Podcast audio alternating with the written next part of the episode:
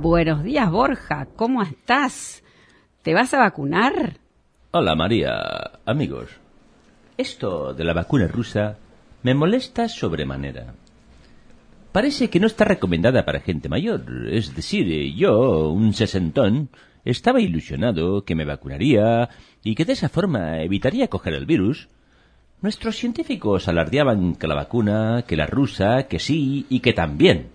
Resulta que este tío, Putin, en su farragoso discurso de cinco horas, confesó que le habían recomendado no aplicarse la Putin vacuna, ya que no se sabía aún qué efectos adversos podía tener en los mayores. Yo no creía mucho en ningún funcionario de este gobierno de científicos devaluados, pero tal vez los rusos fueran más serios. Parece que tampoco, o vaya uno a saber, ya que hablan en ruso y no estaba Sanfenreiter, mi santo preferido para traducirme, ¿eh? Idioma difícil, con esa escritura cirílica. Sí, es indescifrable para mí, tanto como la palabra de Alberto Fernández. He visto con preocupación que un juez está pidiendo cámaras municipales para averiguar las fuentes de un periodista. Leches. Preservar las fuentes está expresamente protegido por la Constitución Nacional. Si a mí me cuentan historias de un pony que se juntó con una manada a comer heno a la parrilla y las difundo, ¿será que me exigirán revelar mis fuentes? El juez Martínez de Yorsi está queriendo averiguar esto y debería saber que está violando el artículo 43 de la Ley Suprema. Otra cosa indescifrable es ver a esta señora de Kirchner hablando en su típico discurso del Laufer, que no sería más que su opinión, ¿no? Pero, ¿por qué utiliza ministro y ministra, legislador y legisladora, compañeros y compañeras, todas y todos? Qué manera de hablar en forma redundante, tío. Nuestro rico idioma incluye a todos con una sola palabra, pero esta tía está siempre exagerando. Argentinos y argentinas, ¿no es redundante? Medio discurso es el duplicado de sus palabras, y por los términos del mismo, daría la impresión que está pidiendo intervención en los mercados de alimentos. Debería saber, como sabemos todos. Lo que pasa cuando el Estado interviene, ¿eh? El resultado puede parecer que ayuda a bajar los precios, pero el efecto es solo momentáneo, hasta que se arruina la producción de lo que hayan querido proteger. El famoso Estado presente. Joder, con el Estado presente arruinan cadenas de producción de alimentos, deciden quién trabaja y quién no, cercenando derechos a los ciudadanos y mandando a algunos a la quiebra y a la desocupación. Pero ellos felices, ¿eh? Hace falta una ley de góndola, una ley de talles, una de alquileres.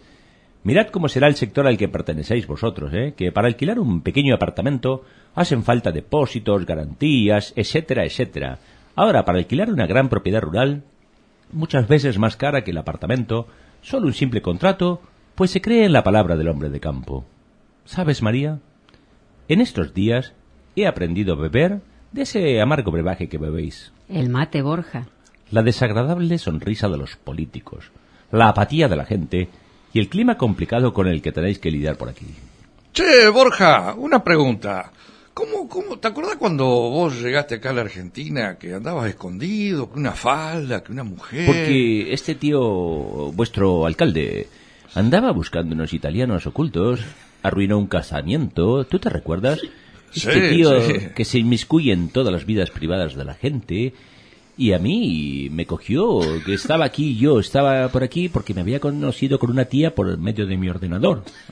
¿Y cómo, cómo, cómo? Estamos todos intrigados. ¿Qué, qué pasó con la tía? Porque nunca más hablaste de la tía. ¿Qué es pasó? que la tía mm, dio por tierra con mi relación. eh, No. Pero yo tuve que seguir oculto.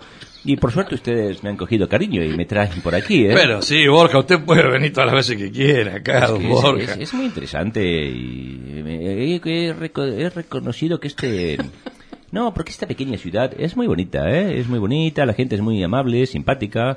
Alguna que otra tía me ha recibido nuevamente. Ah, bueno, esa, esa era una intriga que Bueno, teníamos bueno. que había pasado. Tía que viene, tía que va, ¿vio? las tías son buenas. Consigo mis recetas para hacer eh, los sábados al mediodía. eh, se consigue ajo aquí. que- Esa era una duda que yo tenía, porque yo digo, este, este hombre, este hombre que vino de España, ¿de dónde, de dónde saca tanta receta? Ahora entiendo cuáles son las recetas eh, suyas. Pero, oye, tío, si aquí tenéis internet y aquí está el Google, ¿eh? y Sí. entonces- Google. el Google. Pero de, de- de boca en boca es mejor, Borja. Sí, pero bueno, eh, podéis eh, Sobre, tener- Sobre todo si es ahí, en la misma cocina, con la señora, con la tía esta. Que Sí, vos en general me cocinan, pero yo me encargo de, de hacer las No, hogazas. no diga de que se encarga. No, No, yo me- no, no, no, en la cocina me encargo de las hogazas Ah, de pan. ah, que hogazas, me, ¿te me acordás? pegó un sustito, me pegó un Suelo, sustito. suelo hacer los alimentos que son con huevos. eh, Esta tía les rompe y yo les cocino.